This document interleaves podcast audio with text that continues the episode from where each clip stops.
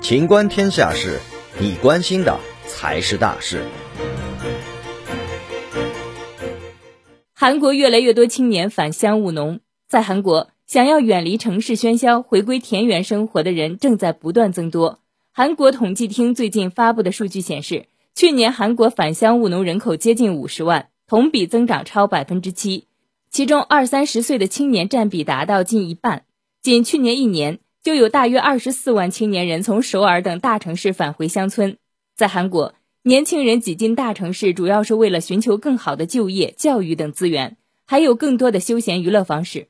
然而，在疫情下，韩国民众的消费和娱乐重心转移到线上，同时城市的招聘岗位数量严重缩水，房价却节节攀升。而乡村地区由于房价明显更便宜，人口密度小，疫情传染率也较低，越来越显现出吸引力。